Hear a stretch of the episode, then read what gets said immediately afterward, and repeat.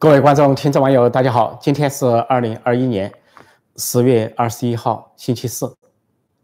今天二十一号，在中国发生好几件蹊跷的事情。首先呢，是在辽宁沈阳太原南街发生了大爆炸，是二十一号早上八点过，那个正好人们在上班啊，去上班的路上或者刚刚开业，在太原南街说是一家餐馆发生了大爆炸，而且是两次巨响。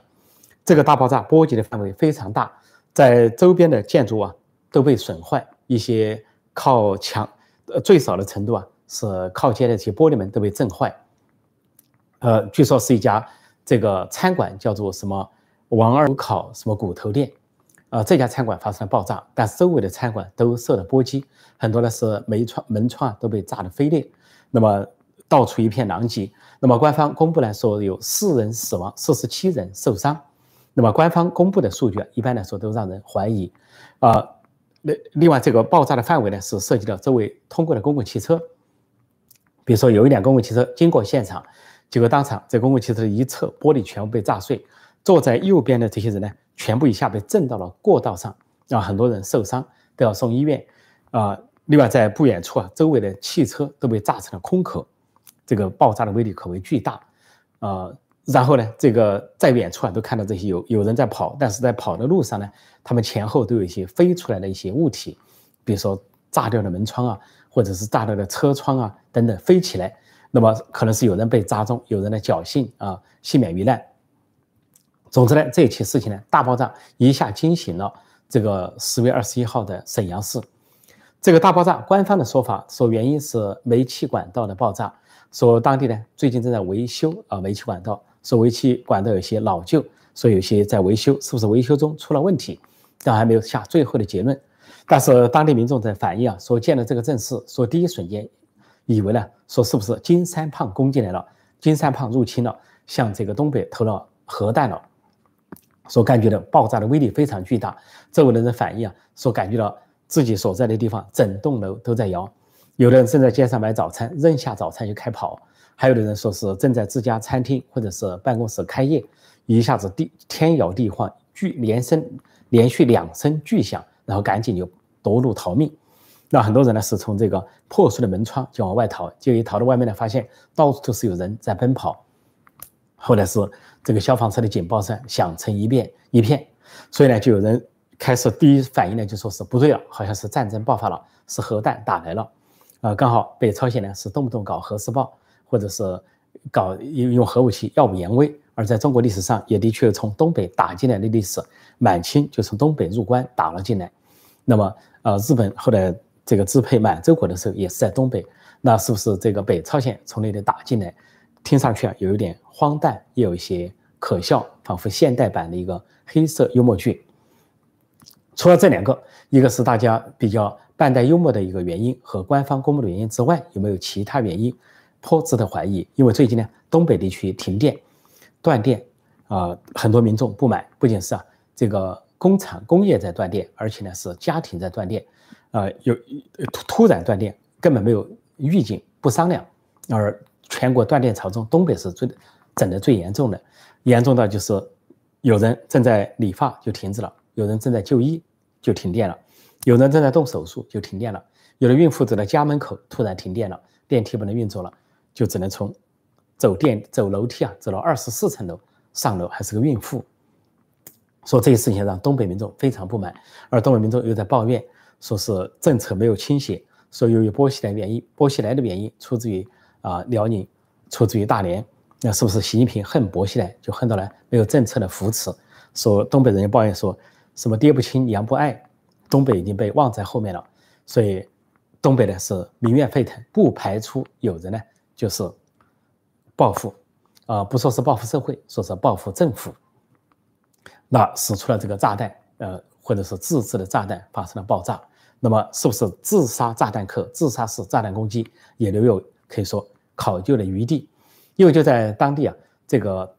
这个太原南间是餐馆林立，很多餐馆，但是旁边呢，就在这个爆炸的餐馆，什么王二什么牛骨头店。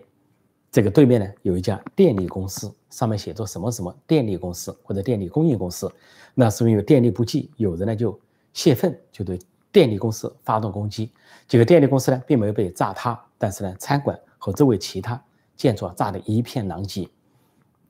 这个狼藉的情况呢远超出啊官方的描述，官方是集中一个餐厅，但是很多人拿手机拍摄了现场，使周围的街区啊都受到了严重的损坏，满街都是瓦砾，一片狼藉。说这个原因呢，应该说不明，啊，是不是人为破坏？是不是自杀式炸弹攻击？是不是报复社会？或者说就是直接报复政府？这现在还很难得出结论。即便是有这样的结论，现在中共是力保所谓政治政治稳定，比如说十一届六中全会要召开了，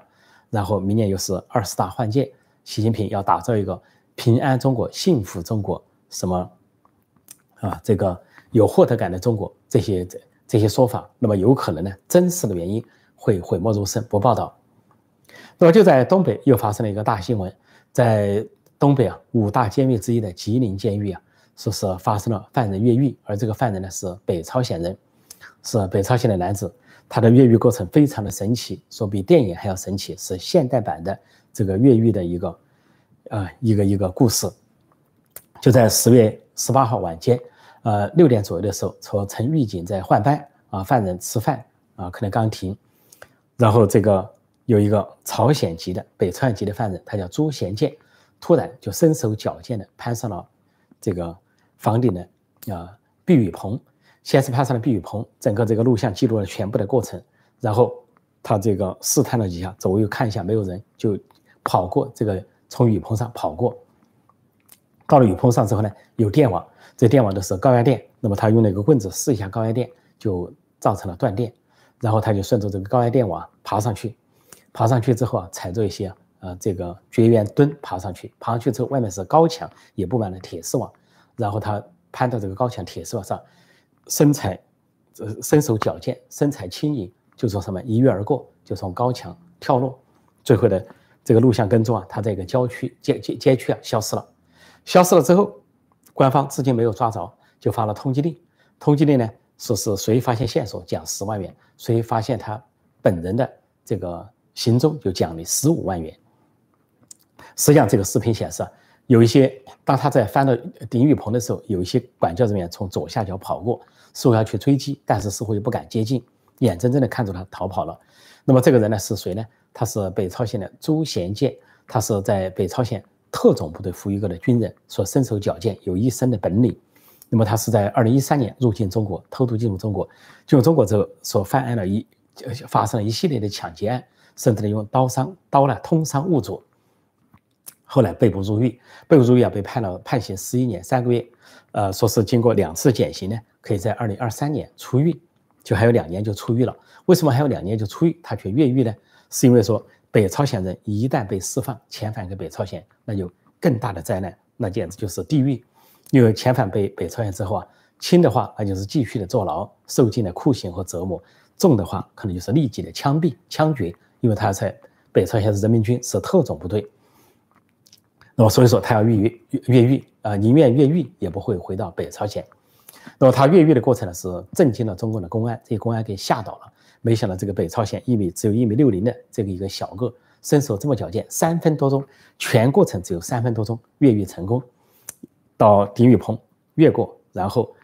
电网，然后是铁丝网。这个监狱，这个是吉林省的五大监狱，应该说里三层外三层，戒备森严，居然就被他从高墙上一跃而过，啊，成功的逃亡。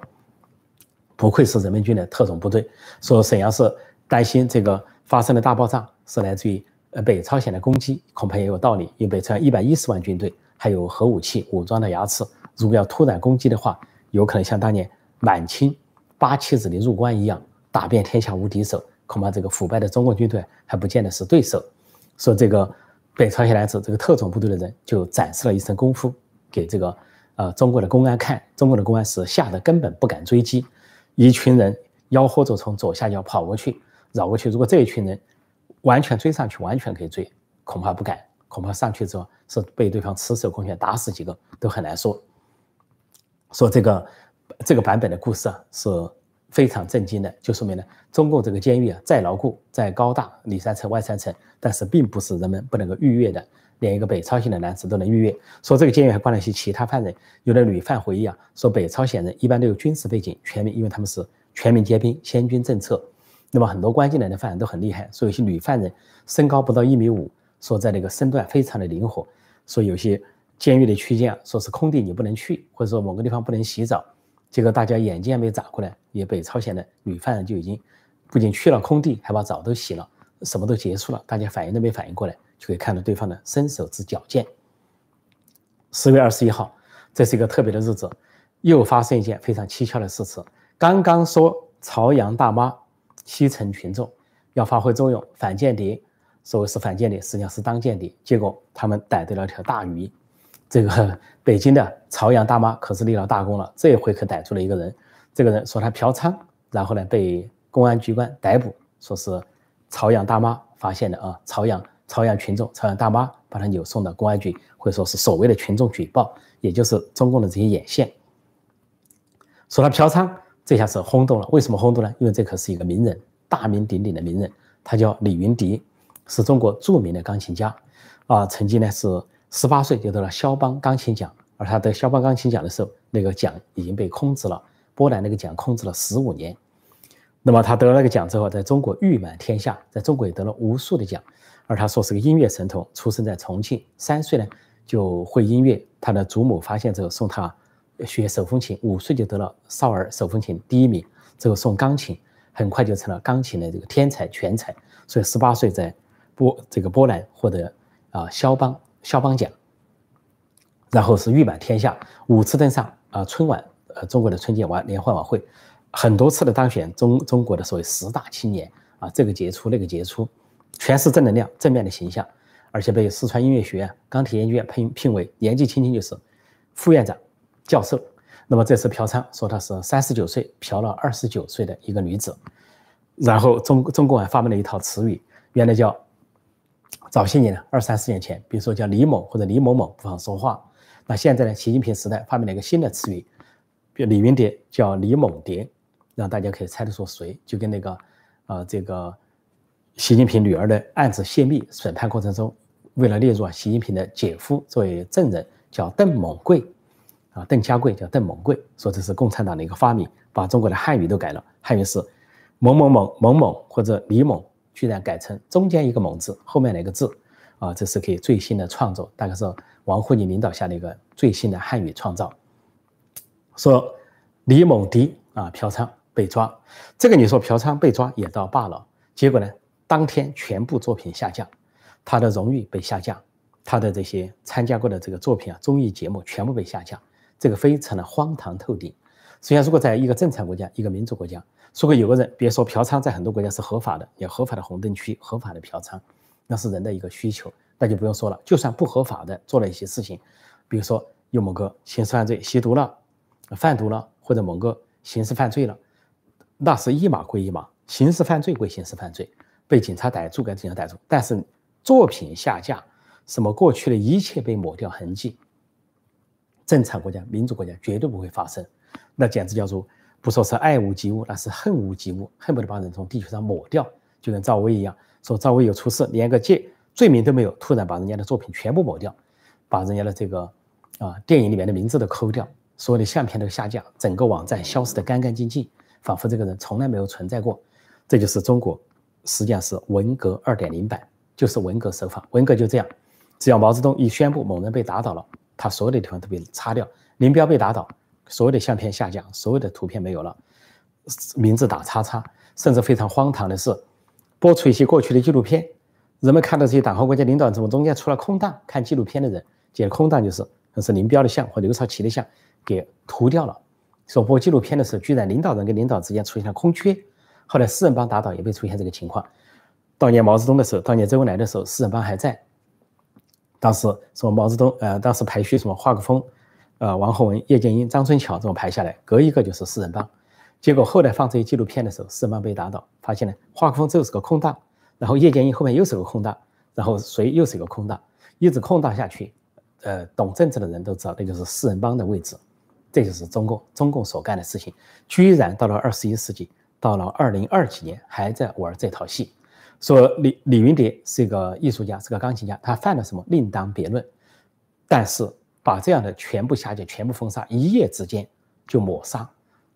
太绝对了，而且这根本没有任何法律可依，没有任何任何法律条款，号称依法治国，完全就是拍脑袋。为什么会这么做呢？我估计啊，一个原因就是啊，这个国家只需要一个网红，只需要一个人有名，一个人是偶像，不能允许别的偶像、别的网红、别的什么明星。所有的明星都要打倒，所有的偶像都要打倒，最好只有一个人，那个人呢姓习，或者有的网民写少一个字姓刁。那么像李李云迪这样的人，青年才俊，那么只要一点点事情，彻底打倒，彻底的抹杀，这就是当今中国文革二点零版。不过就在这一天发生的事情啊，另一个华人又得了肖邦奖。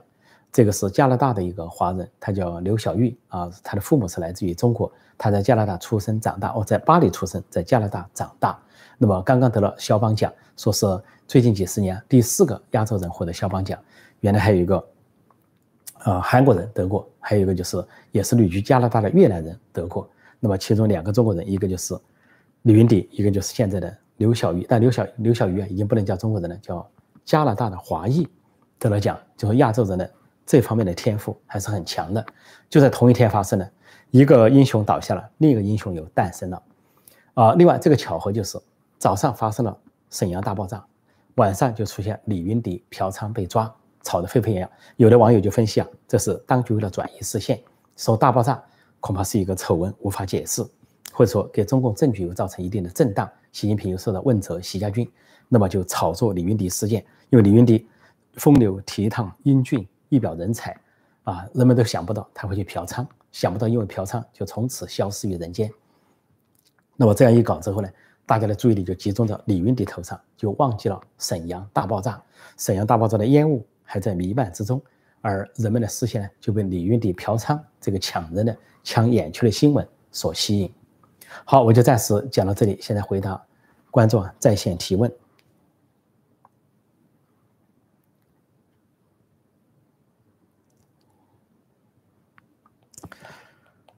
呃，欢迎各位光临啊！有人说就是三胖子的小心核弹，呃，这个当有半开玩笑的意思，但可能性也不是不存在。万一核核试爆，万一小胖又搞核试爆，金三胖搞错位置了，搞得失手了，质量差。前几年搞了个潜射导弹，我怀疑这个潜射导弹不是他的，是中共带他搞的，假装吓美国而已。所以如果说是搞这个，呃，核试爆，呃，不熟悉啊，技术不过关，不成熟，失手了。飞到了沈阳也不奇怪，因为凡是每次核试爆给中国东北啊都造成了人工地震，四点几级，很多学校都关门啊，大地这个皲裂啊，很多工厂都奔逃，出现这个现象。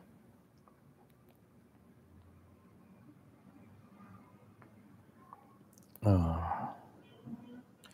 这里说禁枪的中国也不安全啊，所以越是吹什么平安中国、幸福中国，恐怕越不平安，越不幸福。总之呢，这个洪水也好，爆炸也好，此起彼伏，东南西北啊。不过大家要注意一下，可能一发洪水，一发爆炸，呃，中国就要炒作明星倒霉这一类的新闻来转移视线。这里人说，感觉不像煤气爆炸，呃，的确，这个煤气爆炸的威力也太巨大了啊！这个巨大的了，周围的街区整个的被破坏，无数的店面呢，无数的房屋被破坏。大家看看那个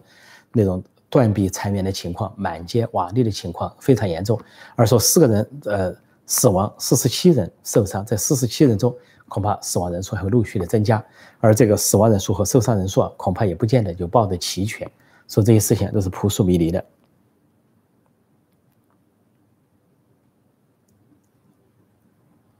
嗯，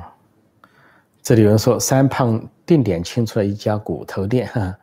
这个是有可能哈，大家都很幽默，我们的网民是很幽默。东北沈阳今年采暖费目标九十亿，实际只收了三分之一，实际只收了三分之一。东北虎就是清朝对满清原来的据点啊，就在东北，就在沈阳这一带，啊，叫做什么呃新京也好，什么是吧？什么他们的都城，曾经在沈阳。那么这个呃呃东东北的情况是很复杂。啊，本来是日本人建立的工业基地，在跟后来中共接手，主要是两大重工业基地，一个是上海，一个是东北。那东北曾经在日本人治理时期啊，短短几年时间，它的总产值就超过本岛本国，所以一下成为呃亚洲的一个经济明星啊，以至于很多中国人要去闯关东。那有人说闯关东啊，到东北去求生呢，在张作霖时代就开始了。那么这时候日本的势力已经逐渐进来了，所以在东北以前啊，曾经是中国最富裕的地区之一，最富裕的地区之一。结果现在呢，是中国最困难、最贫穷的地方之一。所以，当所激起的社会不满啊，啊，或者说某种情绪或者仇恨呢，应该说比其他地方可能要更为深重。所以，这个爆炸的背后究竟是什么？大家可以想一想。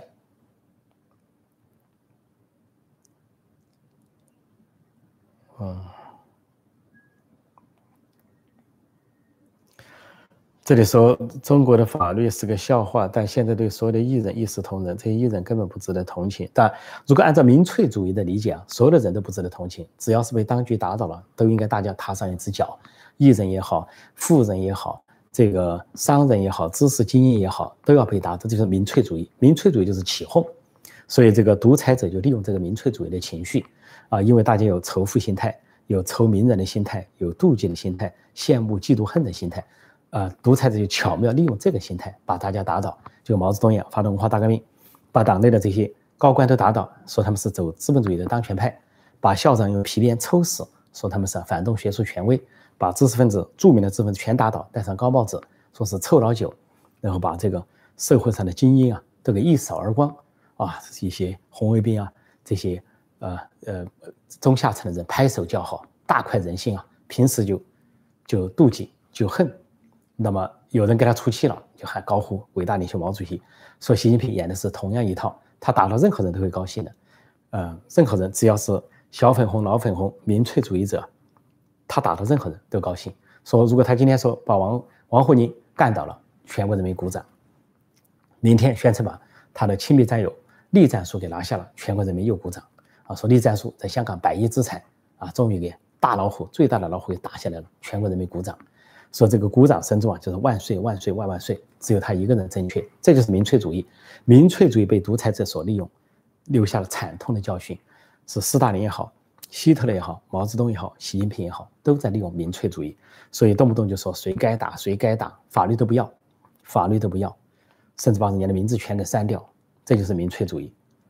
这个赵薇名字都不见了，好像人家演的电影是白演了。呃，再看看啊，有哪些问题哈？顺便看一下，这里有人写第一第一滴血欧金忠，欧金忠呢？欧金欧金忠啊，现在后续的故事啊，两个啊，福建的好汉欧金忠啊，莆田好汉欧金忠啊，杀死两个，杀伤三个啊，村霸。那么他呢，呃，死亡之后呢，呃，他的母亲八十九岁的母亲啊，得知儿子啊，这个死亡了。他的母亲当天就断了气，就在含恨中离开了人世，一下出了两条命。这一家，另外呢，欧金忠在下葬的当天啊，莆田那一带的老百姓啊，万人空巷，都出来送行。大家看到一些视频啊，一些图片。所以说，公道自在人间，公道自在民心，人民自有一把秤，知道这里谁是谁非。尽管这些民众帮不上忙，他逃亡的时候给他食物，给他罐头啊，即便发现他的线索也不报告。但是他，呃，叫不幸牺牲之后，壮烈牺牲，青山处处埋忠骨之后，人民呢却可以送葬，呃，隆重的送葬，这是都国官府啊最大的蔑视，这就呈现了当时《水浒传》里面的一些情形，民心跟官府啊相对立，民心跟官心相对立。这里说习猛平啊，什么彭猛。元对，如果说按这种名字喊下去，将来可不得了了。中共的发明可不得了。王沪宁要倒了，你要叫他王猛宁，这个最后最后说发明者用到了自己头上。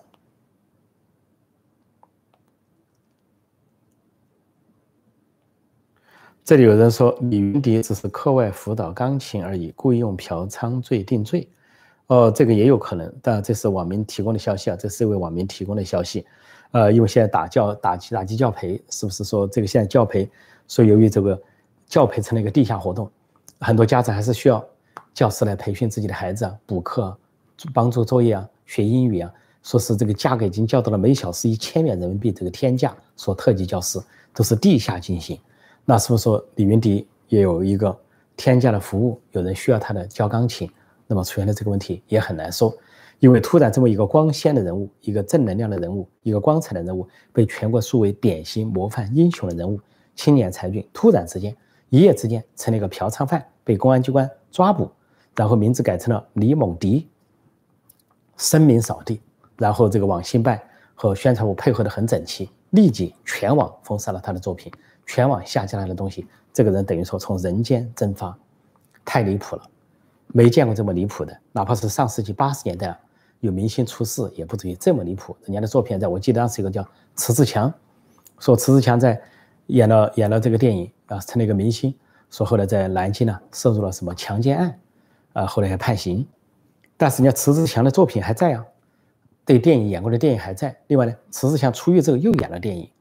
又演了其他电影，表示一些什么悔恨的一些电影，演戏十足青年也在说，现在还不如上世纪八十年代，不如胡耀邦、赵子阳那个时代。盗作者，中国的历史真是盗作者。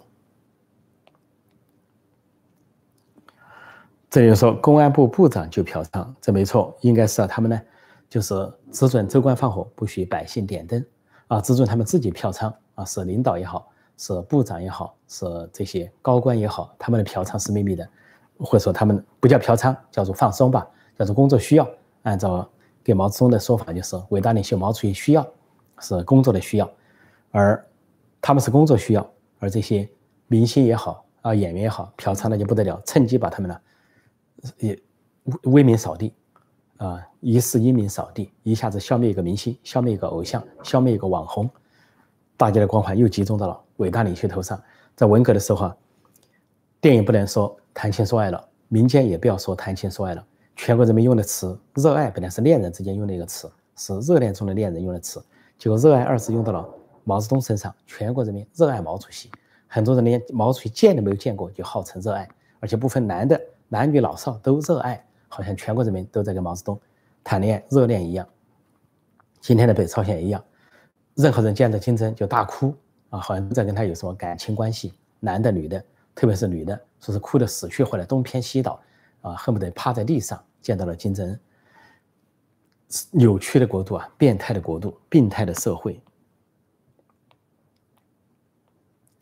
社会性死亡，这有可能哈，社会性死亡。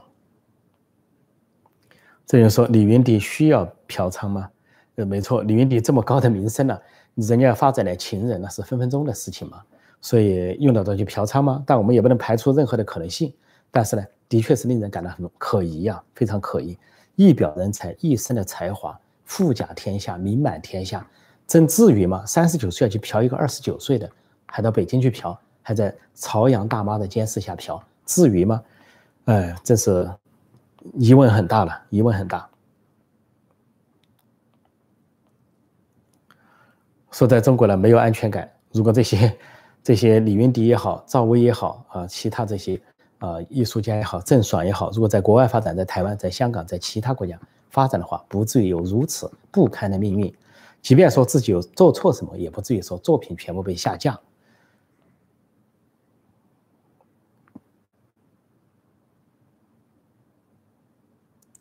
这里有人说，这个呃，爆炸事件是民众是受害主体，实在没有心思呃秀幽默，这很难说。没错，民众是受害主体。但是呢，我们的这些网民啊，啊，中国的网民也的确是啊，难以找到真相，难以找到真正的新闻。如果他们调侃一下、幽默一下，也难怪。因为在这样一个社会呢，任何一个社会如果是专制社会，就本身就是一个产生笑话的社会，产生黑色幽默的社会。为什么中国的段子特别多，并不是中国这个民族很幽默，而是因为啊，没有别的方式来表达了，说中国这个社会产生的段子就特别多。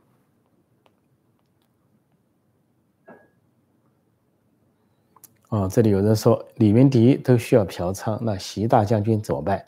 很难说。如果将来习近平出了事，这个出了状况，如果党内又把他推倒，把一些事情抬出来，大家也觉得可能是万分惊骇、不可思议。就跟毛泽东一样，他的私人医生回忆录揭露呢，毛泽东整个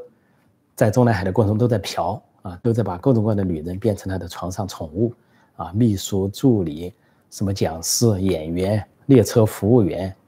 呃，应有尽有，几乎能接近的、有点知识的，都千方百计帮人家想办法搞到手。但是那个时候却不准全国人民谈情说爱。啊，这个时间是差不多了哈，我看哈。说每天嫖娼被抓的上千，央视怎么不去报道？要专门报道这个？啊，这的确，我觉得是可可能是转移视线。李明顶多刑事拘留，那不见得，好像是原来有一些有些明星还被人家判了刑，判了六个月都有。所以李明帝会得到什么结果？我相信啊，绝对重点不在嫖娼，也不在处理，重点在败坏他的名声。至于当局为什么要败坏他的名声，恐怕背后啊。有不可告人的一些目的。好，我今天就暂时讲到这里，谢谢大家收看收听，再见。